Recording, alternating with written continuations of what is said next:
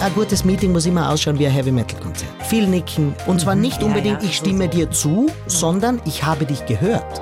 Das nächste ist, zeig mimische Signale, dass du dabei bist. Augenbrauen heben vor Überraschung, Skepsis, das darf auch dabei sein. Lachen, ernst schauen. Zeig mimische Reaktionen auf das, was gesagt wurde. Und der nächste Punkt ist, nimm intensiven Blickkontakt mit den Rednerinnen und Rednern auf. Damit signalisierst du allen, du bist voll dabei. Die blaue Couch. Der preisgekrönte Radiotalk. Ein Bayern 1 Premium Podcast in der App der ARD Audiothek. Dort finden Sie zum Beispiel auch mehr Tipps für Ihren Alltag mit unserem Nachhaltigkeitspodcast Besser Leben. Und jetzt mehr gute Gespräche. Die blaue Couch auf Bayern 1 mit Dominique Knoll. Heute zu Gast einer der gefragtesten Körpersprache-Experten Europas. Seit über 20 Jahren schon beschäftigt er sich mit diesem Thema. Stefan Werrer ist zu Gast. Danke für die Einladung. Hallo. Herr Werrer, ich finde, es geht schon ziemlich gut los mit uns beiden, denn wir haben eine Gemeinsamkeit. Wir beide hätten gern ein zweites Zuhause in Italien. Oh, so jetzt dann ist natürlich die Stimmung toll. Ja, das stimmt tatsächlich, ja. Was fasziniert Sie denn so an diesem Land? Also erstens mal der Sinn fürs Schöne und fürs Gute, gutes Essen, gute Weine. Und wenn man schaut, also auch die Kleidung zum Beispiel oder das auf sich selber schauen, dieses italienische Wort fare bella figura. Oh, ja. also ja, und ich mag's einfach schön. Also ich bin jetzt ein paar Jahre auf dem Planeten und da denke ich mir, Zeit und die Ressourcen für Schönheit, ich glaube, das hebt uns ja vom schnöden Überlebenskampf ab. Und das mag ich unten in Italien einfach gern. Ja, wenn man allein schon abends da ausgeht, ne, in so ein kleines Städtchen, ein schönes Kleidchen an, Spritz trinken. Das ist einfach Absolut. toll. Und Sie haben recht, in den kleineren und mittleren Städten ist es meist interessanter als in Mailand zum Total, Beispiel. Jetzt, ja, ja, das also stimmt. Montepulciano oder sowas Oh, zum Beispiel wow. in der Toskana. Ja, genau. Also ich sehe schon, da verstehen wir uns schon mal ganz gut. Als Körpersprache-Experte ist da ja bestimmt eine Menge los, ne? weil die Italiener, wenn die reden, da wird viel gestikuliert.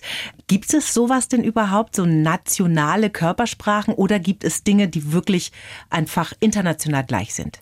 Da kann man gleich mal mit einem großen Mythos aufhören, dass, dass andere Kulturen mit dem Körper anders sprechen würden. Also man sagt jetzt die Italiener oder die Chinesen. Und da muss man ganz grundsätzlich sagen, wir unterscheiden uns alle nicht. Wir haben alle das gleiche Erbe. Wir sind ganz gleich in unserer Körpersprache. Und jetzt werden aber manche sagen, naja, Moment, aber die begrüßen sich ja ganz Ja, ja. anders. Genau. Begrüßungsrituale, da unterscheiden wir uns noch viel kleinteiliger. Also wir brauchen nur schauen, allein in Bayern, die Jugend begrüßt sich anders mit High Five und so weiter als die Rechtsanwaltskammer zum Beispiel. Das heißt, dieses kulturelle, die kulturellen Signale, die haben ja ganz einen anderen Zweck. Die haben den Zweck zu zeigen, ich gehöre zu einer bestimmten Gruppe. Und wenn du mir mit deinem Begrüßungssignal zeigen kannst, dass du es verstehst, gehörst du offensichtlich auch zur Gruppe. Aber das hat körpersprachlich keinerlei Bedeutung. Ich kann es einmal erklären. Und zwar, wenn wir ein Begrüßungsritual nicht verstehen von Inderinnen oder Indern, dann wissen wir vielleicht nicht, wie wir darauf reagieren sollen. Aber was wir immer verstehen ist, ob sympathisch oder arrogant gemeint ist, wie uns der Inder oder die Inderin begrüßt. Das heißt, das Grundlegende der Körpersprache, nämlich die emotionale Sprache, die ist universell verständlich. Und das ist das Schöne an der Körpersprache. Aber der Unterschied zum Italiener ist ja schon, wenn Italiener eine Geschichte erzählen soll und man sagt, setz dich mal auf deine Hände, dann leidet er ja Höllenqualen. Oder? Ja, eigentlich müssten wir alle Höllenqualen leiden, weil wir ohne Hände nicht sprechen können. Wir lernen ja vorher, bevor wir reden können, schon mit den Händen sprechen. Also, wenn das Kind die Butter am Tisch oder einen Ball haben will, dann macht es ja, bevor es reden kann, nur so eine Herholbewegung mit den Händen. Später kommen die Worte dazu. Und wir sagen, gib mir mal die Butter, aber machen gleichzeitig mit dem Reden die Herholbewegung. Wir müssen uns tatsächlich stark zwingen, dass wir keinerlei Bewegung zum Reden machen. Großes Manko, muss ich ehrlich sagen. Ich habe das bei meinen Kindern erlebt. Der Jüngere ist in die Grundschule gegangen und dort hatten sie Referate aufsagen müssen. Und die Order war, notabene, wer sich beim Referat aufsagen bewegt, bekommt eine Note schlechter. Was? Und daher rührt das schlechte Gewissen, was manche Menschen haben, wenn sie sich selber beobachten und mit den Händen gestikulieren, sagen, sie, äh, ich fuchtel immer so herum. Dabei ist das die Lebendigkeit. Ja, absolut. Und wenn man zu den Italienern zurückkommt, ja, sie gestikulieren anders in zwei Kenngrößen der Körpersprache, die zwei wichtigsten. Und zwar, das ist die Frequenz, das ist das Tempo. Sie sind oft schneller in ihren Bewegungen. Und die zweite Kenngröße ist die Amplitude. Das ist der Umfang, also die Größe der mhm. Bewegungen. Und wenn man ehrlich ist, der Italiener macht hochfrequent, schnell und große Bewegungen. Aber jetzt nehme ich mal so klischeehaft die Angela Merkel, ja. die hat sich auch bewegt aber sehr niederfrequent, das heißt sehr langsam und mit wahnsinnig kleiner Amplitude. Kann ja, man sich selber beobachten, wie schnell ist mein Tempo, wie mhm. groß sind meine Bewegungen. Und das entspricht ja auch der Sprache dann bei den Italienern, weil die sprechen ja auch viel schneller als wir ne? und viel mit mehr Nachdruck und so. Ne? Ja, absolut. Das es bildet sich dann ab. Die, nach oben und unten ist einfach mhm. etwas mehr, nicht nur bei den Italienern, überhaupt in südlichen mhm. Ländern. Und da entsteht dieses, was wir so als Temperament empfinden. Mhm. Und umgekehrt aber hat man so das Gefühl, dass manchmal, wenn man jetzt so klischeehaft Deutsche hört, ja. dass das viel kontrollierter ist, dass das viel stabiler ist, viel berechenbarer ist. Und die Emotionalität oder das Klischee über Deutsche ist doch auch, sind berechenbar, sind vertrauenswürdig, mhm. sind stabil aber vielleicht ein bisschen wenig temperamentvoll. Vielleicht könnte sein. Was ich ganz interessant finde, Sie sehen das mit der Körpersprache ja ganzheitlich. Das ist Ihnen ganz wichtig. Also nicht, dass so dieses Frau fasst sich ans linke Ohrläppchen, das bedeutet das und das. Also wir sind kein Vokabelheft oder sowas. Das finde ich ganz interessant. Dieses ganzheitliche, einen Körper lesen.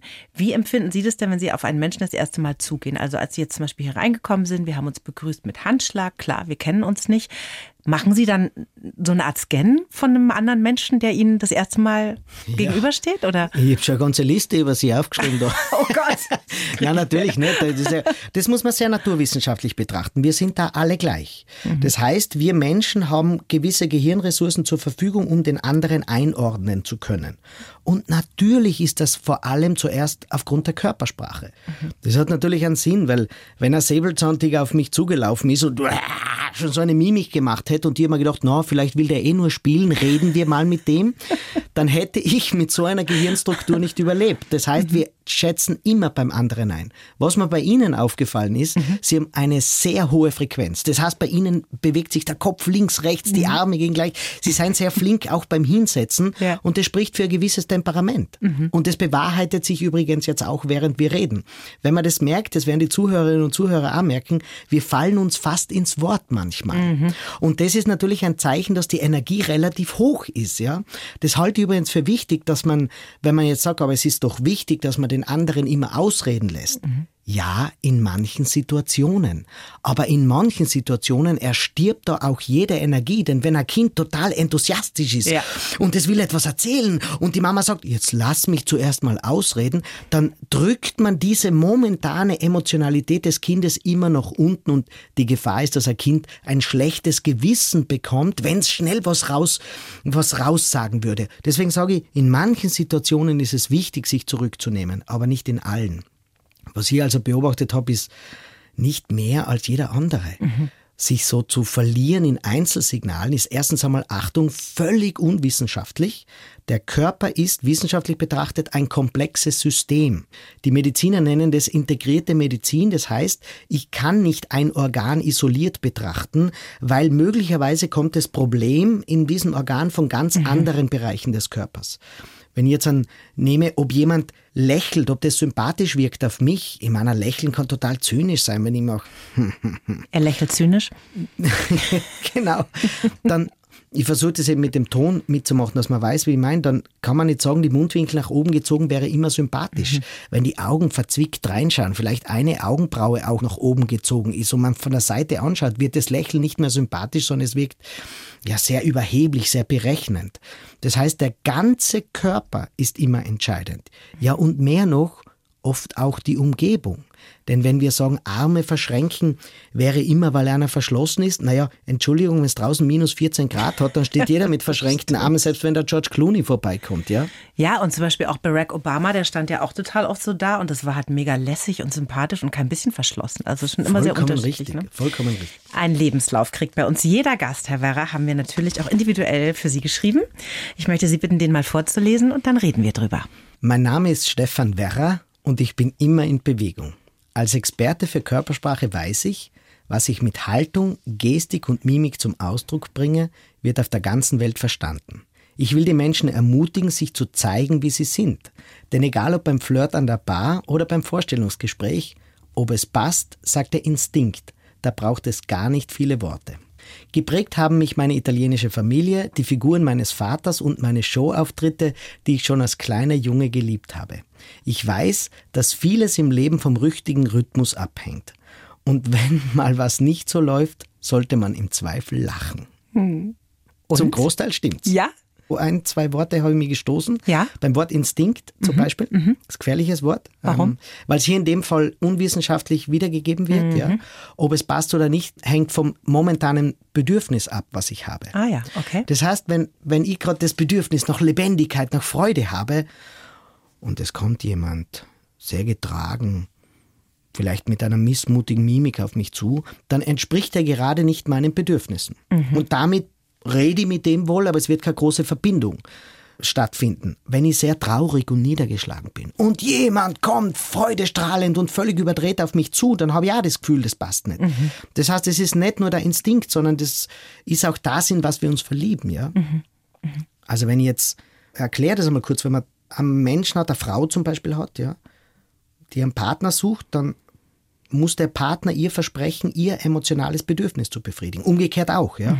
Und in das verlieben wir uns. Und das momentane Bedürfnis, das erkenne ich an der Körpersprache. Das heißt, wenn ich Bedürfnis nach Temperament habe, als Mensch, als Lebensfreude, Lebensbejahung, und da kommt jemand daher wie eine Schlaftablette, dann ist mir der vielleicht nicht unsympathisch, aber er triggert bei mir nichts an. Es wird nichts.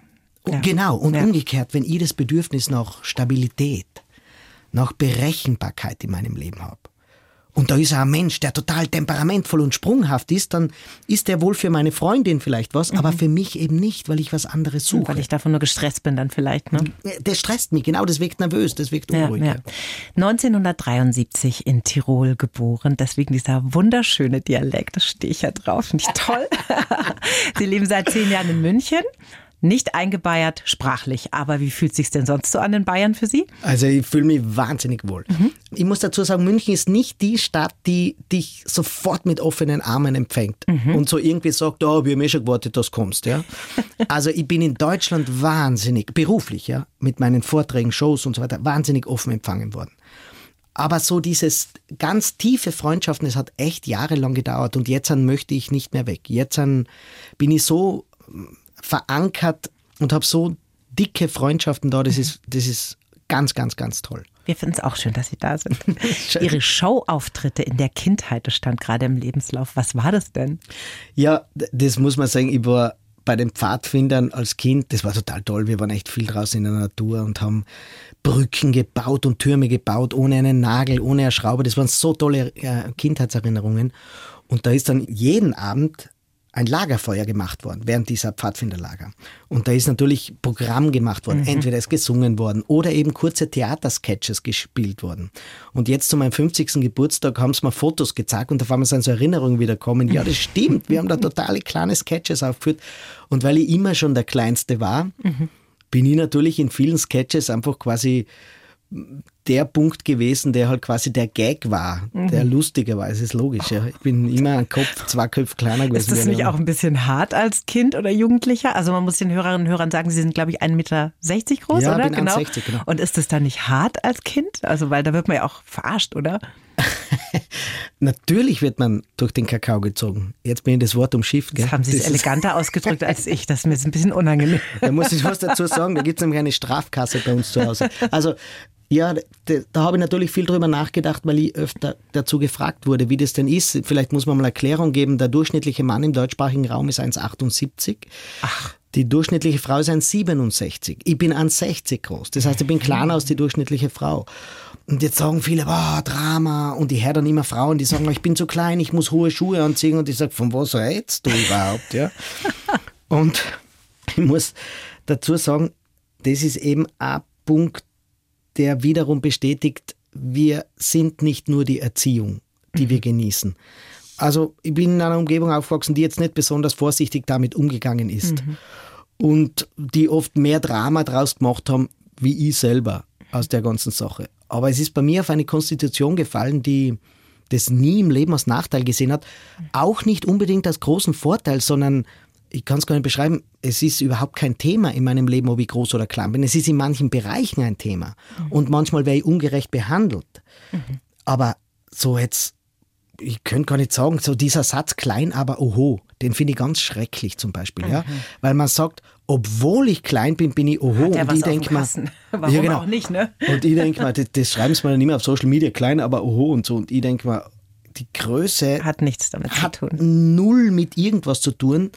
Und ich glaube, besonders in dieser Geschlechterdiskussion, ich meine, wer sich darauf beruft, obwohl ich eine Frau bin, da denke ich mir, ui, das ist schon immer verdächtig. Das immer ist schon schwierig. verdächtig. Es darf genau. einfach keine Rolle spielen. Es darf keine Rolle spielen. Sie haben gerade gesagt, Sie haben Nachteile schon erlebt wegen Ihrer Körpergröße. Welche sind das? Naja, ständig. Also jetzt sage ich ein Beispiel. Ich war jetzt gerade in Berlin, weil ich auf der Leipziger Buchmesse gesprochen habe. Da bin ich in Berlin gelandet, war in einem Hotel und da ist der Tresen vom Hotel so hoch gewesen, der legt mir den Bankomat, das Terminal oben drauf und ich musste die Nummer eintippen. Ich habe es nicht gesehen. Es war zu hoch für mich. Erstes Beispiel. Zweites Beispiel. Wir gehen zusammen in einer, in einer Bar, zum Beispiel wir zwei. Ich bin mir sicher, Sie werden gesitzt, ich werde geduzt. Und ich bin 50 Jahre. Anderes Beispiel, anderes Beispiel, wenn ich in einem Hotelzimmer bin, ja, die Schminkspiegel, die sind alle so montiert, dass ich maximal meine Stirn sehe, zum Beispiel. Jetzt sage ich eine Geschichte. Ich habe ein Mietauto ausgeliehen und da war elendslange Schlange. Und endlich bin ich drangekommen. Hinterm Dresden hat eine Studentin das gemacht. Äh, Eine junge Frau. Ich interpretiere, es war ein Studentenjob. Und endlich bin ich drangekommen, es hat ewig gedauert, dann schaut sie mich an und sagt, du, du hast eh Zeit, ich nimm zuerst den hinter dir dran. Und das, das erzähle ich auch immer wieder, und zwar genau in der aktuellen Situation, weil so viele Frauen und auch Männer sagen, ich bin als Frau benachteiligt. Jetzt stellen wir uns einmal vor, hinterm Bartresen würde ein Mann stehen, ein junger Student, und alle würden gesiezt werden, nur die eine Frau wird geduzt werden und sagen, du hast eh noch Zeit, ich mach zuerst die anderen. Ich warne davor, dass man dann hergeht und sagt, war frauenfeindlich und Ding. Ich gehe auch nicht her und sag, kleine Männer feindlich, wenn Da ich Frauen spielt das Geschlecht einfach keine Rolle in dem Sondern- Moment. Ne? Man muss einfach sagen, wir kommen wieder zum Thema zurück, ich bin sehr hochfrequent in meinen Bewegungen, also schnell, große Bewegungen, also man nennt es wahrscheinlich temperamentvoll und damit wirkt man jünger. Jetzt bin ich noch dazu klein. Das heißt, die können nur interpretieren, was sie sehen. Klein, sehr agil. Sehr agil, Ja. jetzt auch nicht mit Anzug und Krawatte Ja. gekleidet. Das heißt, die schätzen mich wahrscheinlich jünger ein, dabei bin ich älter als die meisten anderen Sie sehen aber 50 auch Jahren. jünger aus als 50, muss man einfach mal ganz objektiv sagen. Keine grauen Haare, kein weißer Bart, kein fetter Bauch. Also das hat ja alles miteinander zu tun. Ne? Das ist ja eine super Sendung. Gell? Das ist jetzt wieder mal vorbei. Jetzt Und wir noch mal kurz. vielleicht auch den Frauen, den letzten Satz noch Ja. dazu, vielleicht gebe ich auch den Frauen mit, es ist vielmehr deine Wirkung, die du entfaltest und nicht dein Geschlecht. Und auch die Männer, die sagen, ich werde benachteiligt wegen der blöden Frauenquote. Na, es ist in vielen, vielen Fällen deine Wirkung nach außen. Und manchmal ist die anders, als du dir sie selber vorstellst. Und das ist bei mir ganz das Gleiche. Was ich ganz spannend finde, in Ihrer Biografie, der Vater von Ihnen, der war Holzbildhauer. Ne? Der hat also einen Klotz vor sich gehabt und daraus was erschaffen, einen Körper erschaffen. Und hat es irgendwie was damit zu tun, dass Sie sich jetzt mit Körpern beschäftigen? Also waren Sie da viel in der Werkstatt, haben zugeschaut bei der Arbeit, haben da schon so ein bisschen was antizipiert? Also das hat sicher einen Einfluss gehabt. Aber man muss aufpassen. Ich habe das nicht gemacht wegen dem Papa, weil sonst würden meine zwei Schwestern das auch machen. Sondern es ist immer so, man bekommt im Leben ganz viel angeboten. In der Erziehung, in der Umgebung, was auch immer. Und es muss auf fruchtbaren Boden bei jemandem fallen. Und bei mir ist es auf fruchtbaren Boden gefallen. Es war tatsächlich so, wie Sie es beschreiben. Also Kunst war bei uns immer etwas zum Anfassen. Es war jetzt nichts, oh, der Papa, der Künstler und der muss in seinem Nirvana sein und so gar nichts. Der ist jeden Tag in die Werkstatt gegangen, hat aus einem Baumstamm einen Akt gemacht oder irgendeine Figur. Und der hat schon gesagt, naja, wie soll das jetzt sein? Soll die Hand vorm Gesicht oder leicht seitlich vom Gesicht sein? Und wir haben dann gestritten und gesagt, na, das muss unbedingt vorm Gesicht sein. Und wie schaut denn das aus und so? Also so richtig ganz normal. Deswegen habe ich ja da einen sehr normalen Zugang zu Kunst. Und bei mir ist es auf fruchtbaren Boden gefallen, weil man kann es mit Worten nicht beschreiben, ob die Hand vorm oder seitlich vom Gesicht ist. Nämlich der Unterschied ist so klein, aber die Wirkung ist so groß, ob das Gesicht halb verdeckt ist oder ob quasi die Hand das Gesicht unterstützt. Man kann es nur sehen im Wittgensteinschen Sinn. Wofür es keine Worte gibt, darüber muss man schweigen. Und einfach die Wirkung der Körpersprache zu nützen und zu erkennen, das ist, glaube ich, bei mir fruchtbar am Boden gefallen. Und das ist ja eh schon beeindruckend, finde ich auch, was für eine Wirkung Hände haben können, wenn man allein mal an die Hände von Albrecht Dürer denkt, ja, oder diese, was gibt's noch, Gott erschafft Adam von Michelangelo, diese zwei Hände, also das ist ja irre, was da ein Ausdruck drinsteckt in so einem Bild von Händen, ne? unglaublich. Man braucht nicht mehr wie diese Dürerhände. Da mhm. weiß ich alles. Genauso wie Adam diese Hand hinhält, ja, mhm. das ist, ich meine, das ist so ikonisch, das kann ja. jeder mal googeln, da weiß man sofort, was ja, gemeint ja, ist, ja. Das kennt jeder, dieses Bild. Und das mhm. ist nur die Gestik. Die bildende Kunst besteht jetzt zum Großteil nur aus der Körpersprache. Mhm. Das heißt, die Emotionalität passiert immer über das Nonverbale, niemals über die Worte, weil ich kann jetzt auch sagen, ich liebe sie. Mhm, mh. Und sie merken genau, da passiert jetzt nichts. Mhm, mh. Es ist immer die Körpersprache und wenn die Körpersprache stimmt, dann brauche ich den Satz nicht mehr. Ja. Und das ist das Wunderbare. Und ich glaube, wir leben in einer Welt, wo wir glauben, wir finden unsere Partner über Tinder und Parship.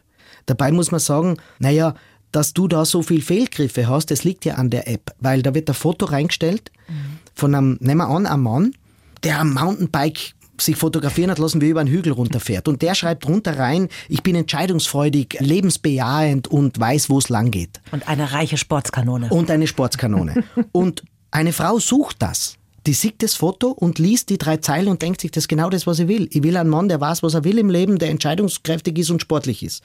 Jetzt trifft sie den aber das erste Mal. Und die stehen an einer Kneipe beim ersten Date und der steht an der Tür mit eingefallenen Schultern, hängendem Gesicht und kann sich nicht entscheiden, an welchen Tisch man sich setzt. Und dann hat er nicht einmal den Mumm, den Kellner herbeizurufen.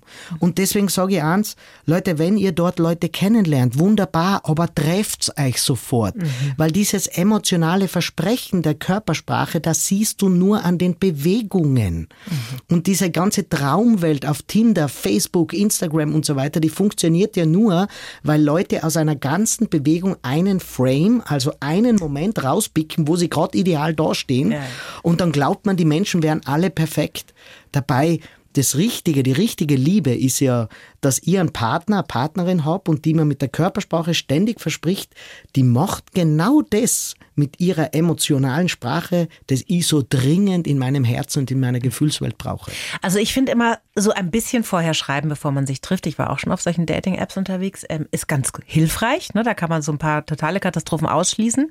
Und ich habe dann zum Beispiel mal eine Erfahrung gemacht, da hatte ich ein Essen mit einem Mann und der hat immer, wenn er mich angesprochen hat, du, du gesagt hat, hat er mit dem Finger so auf mich gezeigt.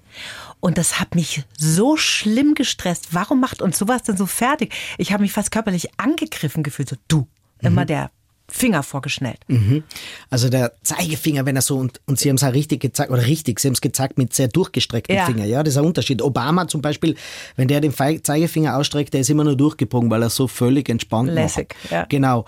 Und Sie haben es gezeigt mit durchgestrecktem Finger. Mhm. Das ist natürlich, muss man wissen, das ist natürlich ein Angriffssignal. Mhm. Also, wenn ich heute jemand angreifen will, nehmen wir an, ein Primat will einen anderen Primaten angreifen und der nimmt ein, ein Werkzeug, ein, eine Waffe, er nimmt einen Holzstock mhm. und er sticht damit den anderen. Wenn ich keinen Holzstock zur Verfügung habe, dann nimm mir den Finger und zeig damit auf andere. Das kann jetzt ein, ein wunderbares Signal sein, weil es bekräftigend ist, weil es sagt, und du bist diejenige, die es schaffen wird. Aber es kann natürlich auch wahnsinnig bedrohlich sein. Mhm. Und solche kleinen Dinge wirst du auf Tinder und Instagram niemals ja. erfahren. Also es gab keine Fortsetzung mit dem Fingermann. Wie sind Sie denn dann zum Körpersprache-Experten geworden? Weil da gibt es ja jetzt keine Lehre oder kein Studium oder wie ging denn da Ihr Weg hin? Ähm, ich habe mich einfach sehr früh dafür interessiert und jetzt war die Kindheit und mit dem Papa viel geredet und, und in der Familie viel geredet. Und dann ist mir schon in der Jugend aufgefallen, naja, wenn es um den Körper geht, dann muss man das Steuerorgan des Körpers natürlich genauer betrachten und das ist das Gehirn. Mhm. Der Großteil der Körpersprache wird übers Gehirn gesteuert. Und daher kommt mein sehr naturwissenschaftlicher Ansatz. Was ich schon sehr stark ablehne, ist das Verpsychologisieren von einzelnen Gesten. Mhm. Also wenn da Menschen daherkommen und sagen, ich kann deine Gefühle lesen. Da muss ich einmal ganz klar einen Pflock einschlagen und einfach sagen, das ist eine unglaubliche Hybris, ja fast schon eine Überheblichkeit, dem anderen zu sagen, ich weiß, was du fühlst. Mhm. Das ist immer falsch. Wittgenstein, ja? Das heißt, Wittgenstein hat, also ich nehme es als Beispiel, was Wittgenstein immer gesagt hat, ist, wofür es keine Worte gibt, darüber muss man schweigen. Haben wir vorher schon gehabt. Wenn ich selber Migräne habe, jeder Migräne-Leidende weiß das. Diesen Schmerz jemand anderen zu beschreiben, ist unmöglich. Man kann es nur selber fühlen. Jetzt gibt's manche Menschen, die sagen, ich hab auch Migräne, ich weiß, wie das ist. Nein, du weißt nur, wie dein eigener Migräneschmerz ist. Liebeskummer, ganz das Gleiche, hat jeder schon gehabt. Und jetzt glaubt man manchmal, ich weiß, wie es dir geht. Nein, wir können nur unsere eigenen Gefühle haben. Wer aber jetzt dem anderen sagt, ich weiß, wie es dir geht, stellt sich über die Gefühlswelt des anderen. Und da fehlt mir total die Demut. Man kann einfach nur sagen, ich kann nur an deinem Äußeren interpretieren, wie es dir jetzt gerade geht und es löst bei mir ein gewisses Gefühl aus. Aber zu sagen, ich weiß, wie es dir geht und ich kann deine Gefühle lesen, ja manche gehen her und sagen, ich kann deine Gedanken lesen, ist natürlich erstens wissenschaftlich völliger Nonsens und ich halte es für menschlich auch sehr bedenklich. Mhm. Wir können also immer nur das Äußere eines Menschen beobachten und daraus interpretieren. Und da kommt auch mein Ansatz daher. Es geht nicht darum, immer zu interpretieren, was denkt der andere, sondern es geht vielmehr darum, sich klar zu sein, wenn ich anderen Menschen mit meiner Mimik und Gestik was zeige, ordnen die mich nach meiner Körpersprache ebenso ein. Das heißt, wenn ich sympathisch ankommen will, dann sollte ich auch Sympathie ausstrahlen. Wenn ich kompetent ankommen will, dann sollte ich was Kompetentes ausstrahlen. Und wenn ich arrogant ankomme, dann darf ich nicht sagen, die anderen haben meine tolle Persönlichkeit nicht erkannt, sondern ich sollte mich hinterfragen, ja, was an meiner Körpersprache lässt mich denn arrogant wirken? Mhm. Sie haben sich sehr viel beschäftigt mit Mann und Frau. Was da so los ist, Ihr aktuelles Buch heißt Körpersprache, gendert nicht weibliche und männliche Signale verstehen und Erfolgsfaktoren gezielt einsetzen, gibt es seit Mitte März zu kaufen. Und da unterscheiden Sie ja zwischen typisch männlicher und typisch weiblicher Körpersprache. Also mir fehlt da spontan dieses breitbeinige Sitzen von Männern auf. Ja, das machen Frauen jetzt eher seltener. Was gibt es denn da sonst für Unterschiede? Ich muss vorher noch was sagen, weil da unterscheiden Sie zwischen Mann und Frau. Natürlich spreche ich von Stereotypen mhm. und Stereotype haben ja die Eigenschaft, dass sie im Alltag beobachtet werden. Ja. Sonst sind sie ja nicht Stereotype. Na klar. Und jetzt ist tatsächlich so, man beobachtet, Männer sitzen sehr breitbeinig da. Männer stehen breitbeiniger da. Männer haben sehr oft, wenn sie gehen, so Schlittschuhschritte. Das heißt, die Fußspitzen gehen so ein wenig nach außen. Mhm.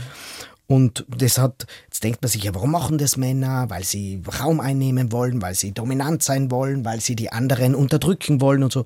Da muss ich auch sagen, das ist ja verpsychologisieren. Man sollte sich eher mit der Anatomie, das heißt wieder mit der Wissenschaft beschäftigen. Und der Grund, warum Männer so breitbeinig sitzen, das ist im Quadrizepswinkel der Hüfte zu finden. Und zwar die weibliche Hüfte ist ja etwas breiter als die männliche. Mhm. Damit sitzen die Hüftgelenke auch weiter außen bei der Frau. Aber die Oberschenkelknochen treffen sich bei den Knien trotzdem wieder.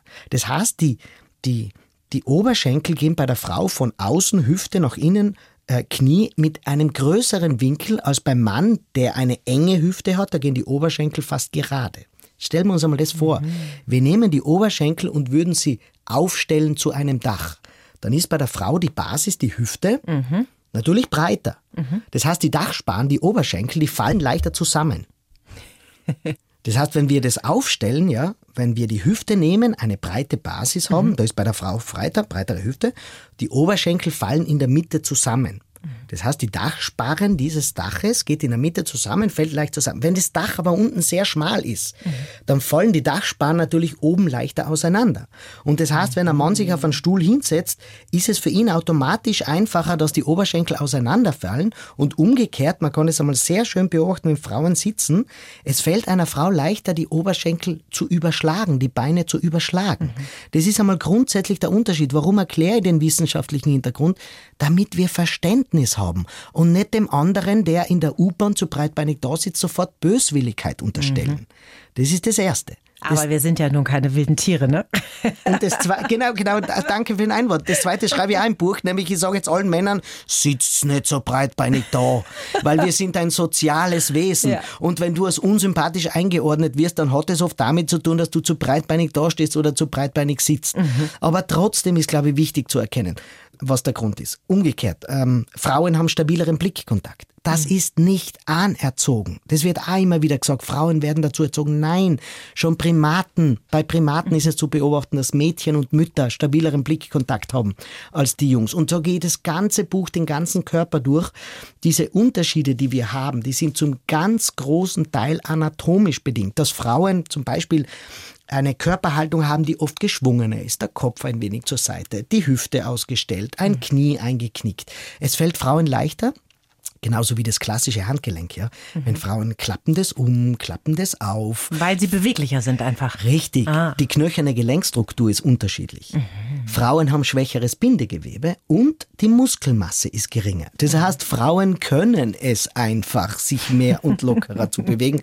Beobachtbar übrigens, wenn man Pullover auszieht. Männer ziehen den immer so vom Nacken über die Schulter drüber und Frauen fassen sich so über Kreuz und ziehen ihn über den Kopf oben drüber. Stimmt. Ja. Und das liegt an der Beweglichkeit. Natürlich, die Schultergelenke sind weit beweglicher bei der Frau. ich denke mir, warum machen Männer das? Da stehen dann mal alle Haare zu Berge, wenn da ein bisschen Polyacryl-Pullover ja, genau. ist. Bang.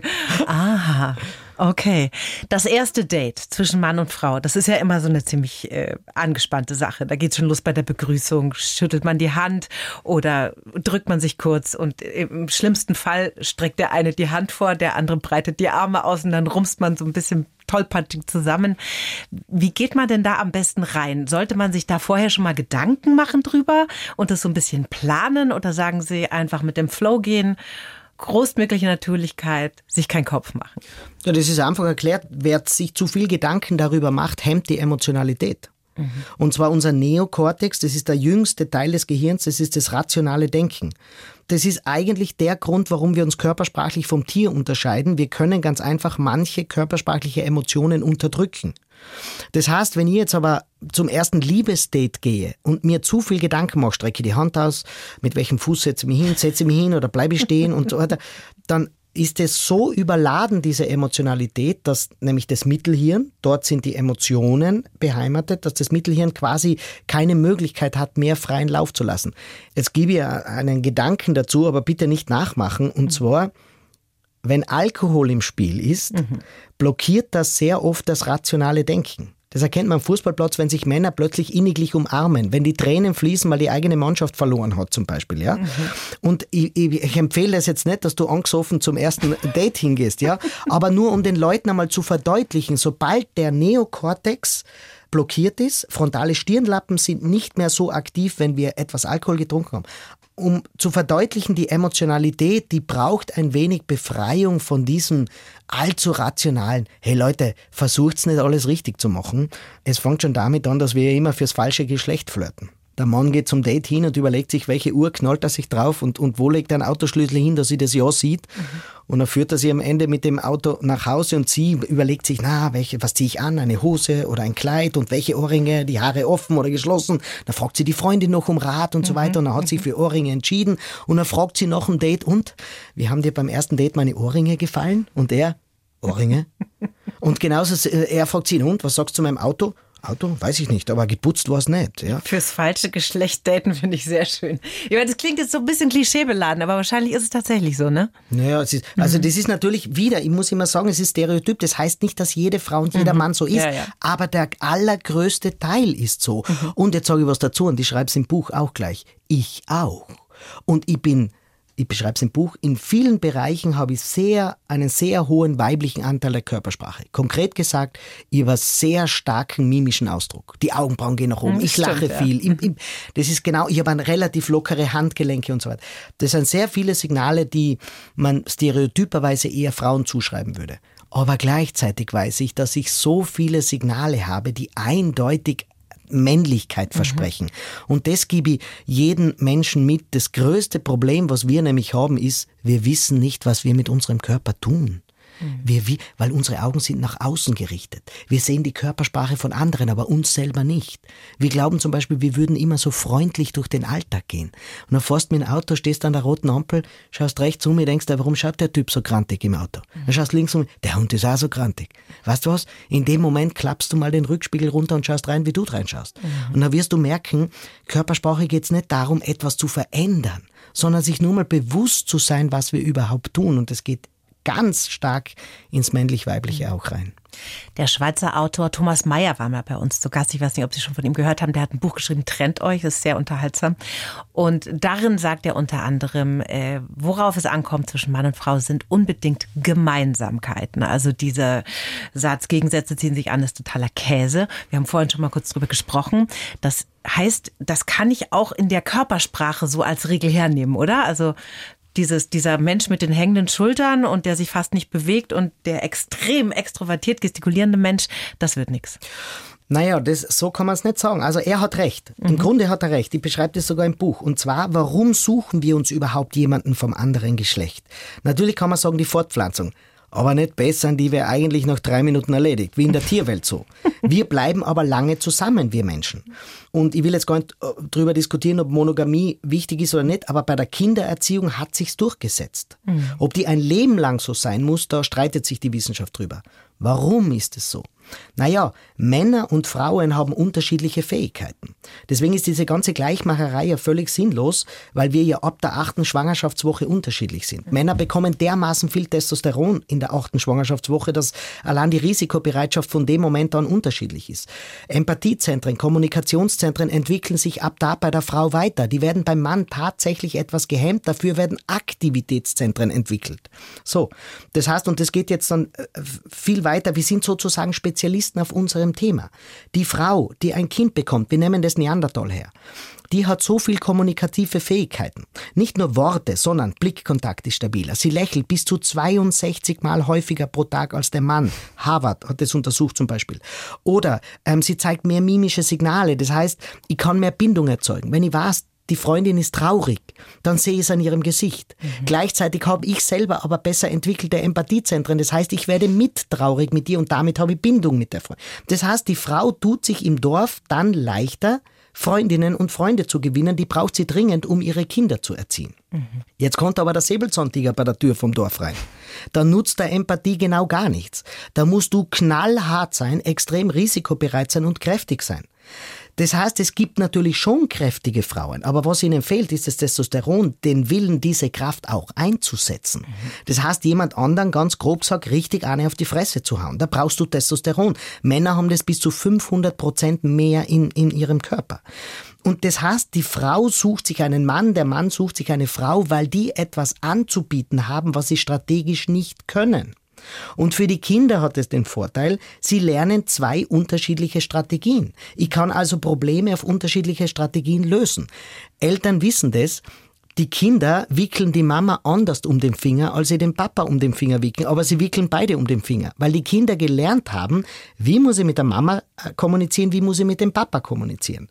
Und das ist das, was wir brauchen. Wir brauchen also andere Strategien, aber die Grundlebenswerte, die müssen gleich sein. Mhm. Das heißt, wir erreichen das gleiche Ziel, aber mit unterschiedlichen Strategien. Mhm. Und deswegen ist die Körpersprache des anderen Geschlechtes für uns so interessant. Das heißt, wenn wir flirten, heterosexuell, ja, mhm. wenn wir flirten, dann suchen wir dringend das andere Geschlecht.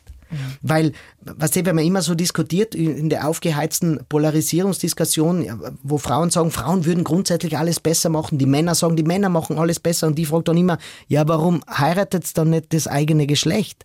Weil wir eben genau wissen, Natürlich ärgern wir uns manchmal, dass Männer das nicht gleich machen wie Frauen. Dass der Mann heimkommt und so einsilbig ist und nicht redet. Eigentlich hätte ich gerne einen Mann, der mit mir plaudert und seine Gefühle teilt. Umgekehrt sagen Männer, warum redet sie so viel und warum kann sie nicht einfach einmal so. Natürlich ärgert man sich manchmal drüber, das verstehe ich auch. Aber im Grunde wissen wir ganz genau, dass das andere eben etwas anzubieten hat, was mein Leben bereichert. Mhm. Die Zeiten des Säbelzahntigers sind ja zum Glück vorbei, aber trotzdem fühlt sich das Leben manchmal so an, vor allem für Frauen im Arbeitsumfeld. Also das ist schon auch was, was man immer wieder beobachtet, ne? gerade in Meetings oder so, das beschreiben Sie ja auch äh, in Ihrem Buch, wie man sich da so Gehör verschafft, wenn man vielleicht ein eher introvertierter Mensch ist, der nicht so nach vorne prescht. vielleicht haben Sie da auch noch mal ein paar Tipps für unsere Hörerinnen. Ja, also in, in, meinen Seminaren genau in solche, auf solche Themen ein, wo genau das Problem ist, da habe ich diese Hosenträgerknaller im Meeting, was die, die vorne sitzen, dem Chef reinschleimen und immer laut sind und am Tisch knallen und so weiter. Mhm. Und du sitzt hinten, bist schon ein wenig angefressen, weil genau weißt, jetzt sind die zwei Typen wieder im, im, im Meeting, machen sich nur wichtig, schleimen nur rein und du sitzt neben einer Kollegin. Mhm. Und du hast immer die Hand vom Mund und sagst, na schau, schon wieder die. Verdrehst die Augen mit ihr. Sie ganz, du verstehst dich mit ihr wunderbar. Mhm. Aber weißt du, welche Körpersprache du im Meeting aussendest? Nämlich die Körpersprache, ich habe keine Lust, dort zu sein. Und damit bekommst du noch weniger Gehör. Mhm. Der erste Fehler ist, du sitzt zu weit hinten.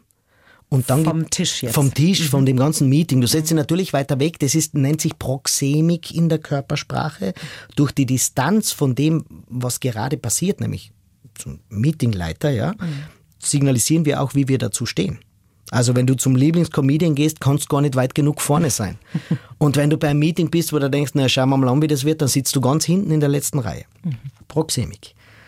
Und das heißt, setz dich mal weiter vor, nicht in die erste Reihe, aber so, dass du sichtbar bist. Wenn du nicht sichtbar bist, wirst du nicht gehört. Und dann gibt es eine Technik, die nennt sich die Flagge. Mhm. Und damit bekommst du auf ganz subtile Weise Gehör. Und zwar, wenn du jetzt weiter vorne sitzt, dann wird dir auch auffallen, dass du üblicherweise mit dem Stuhl zu weit zurückgerückt sitzt, weil du willst nichts zu tun haben, du hast die Hände vor, du willst nichts. Gib dir mal einen Tipp, setz dir mal näher zum Tisch hin, so dass du mit den Ellbogen dich aufstützen kannst. Effekt, Du wirst noch besser gesehen. Der nächste Schritt bei der Flagge ist, beginn mitzunicken, was da vorne passiert, Interesse zu zeigen. Die, ein gutes Meeting muss immer ausschauen wie ein Heavy-Metal-Konzert. Viel nicken, viel, und zwar mhm. nicht unbedingt, ja, ja, ich stimme so, so. dir zu, mhm. sondern ich habe dich gehört. Mhm. Das nächste ist, zeig mimische Signale, dass du dabei bist. Augenbrauen heben vor Überraschung, Skepsis, das darf auch dabei sein. Lachen, ernst schauen. Zeig mimische Reaktionen auf das, was gesagt wurde. Mhm. Und der nächste Punkt ist, nimm intensiven Blickkontakt mit den Rednerinnen und Rednern auf. Damit signalisierst du allen, du bist voll dabei. Jetzt kommt die nächste, der nächste Schritt. Stütz deine Ellbogen auf und hab deine Hände verschränkt vorm Gesicht, vielleicht das Kinn aufgestützt, so, ja. Mhm. Und dann gehst du einmal wie zufällig her, du nimmst immer noch Blickkontakt auf, nix, zeigst Reaktion, legst eine Hand wie zufällig vor dir am Tisch ab, das heißt einen Unterarm, ja, und dann hebst du ihn wieder nach oben. Mhm. Und dann lässt ihn wieder nach einer Zeit nach unten gehen und wieder nach oben. Das körpersprachliche Versprechen ist, du willst aufzeigen. Das schaut fast so aus, als würdest du aufzeigen. Mhm. Muss man sich vorstellen, du sitzt weit vorn, bist vorne gelehnt, zeigst ganz viele Reaktionen, nichts dazu. Und jetzt fährt der Unterarm nach unten, der Unterarm wieder nach oben. Das heißt, so diese leichte Flaggenbewegung. Das löst im Gehirn der anderen aus, sie will jetzt gleich was sorgen. Und wenn du dann wirklich etwas zu sagen willst, erfüllst du deren Erwartung und brauchst nur mehr kurz die Hand heben und in dem Moment bekommst du Gehör. Und der Vorteil ist, du hast weder mit Hosenträgern knallen müssen, nur hast am Tisch hauen müssen, nur hast du etwas gegen deine zurückhaltende Persönlichkeit tun müssen. Ich bin immer dafür, dass man ganz authentisch bleibt, genau das bleibt, was man ist und mit subtilen Mitteln Gehör bekommt. Mhm stecken viele schlaue Gedanken drin in Ihrem Buch Körpersprache gendert nicht. Wir sind schon am Ende, Herr Werres, ganz schrecklich. Ich würde noch gerne länger mit Ihnen reden. Eine Frage zum Schluss, die ich jedem Gast stelle. Da bin ich jetzt sehr gespannt. Was würden Sie Ihrem 20-jährigen Ich aus heutiger Sicht gerne sagen? Ah, nimm das Leben nicht so wahnsinnig ernst. Du bist ein paar Jahre auf dem Planeten und genieße mehr. da sage ich jetzt gar nichts mehr. Danke, dass Sie da waren. Danke für die Einladung.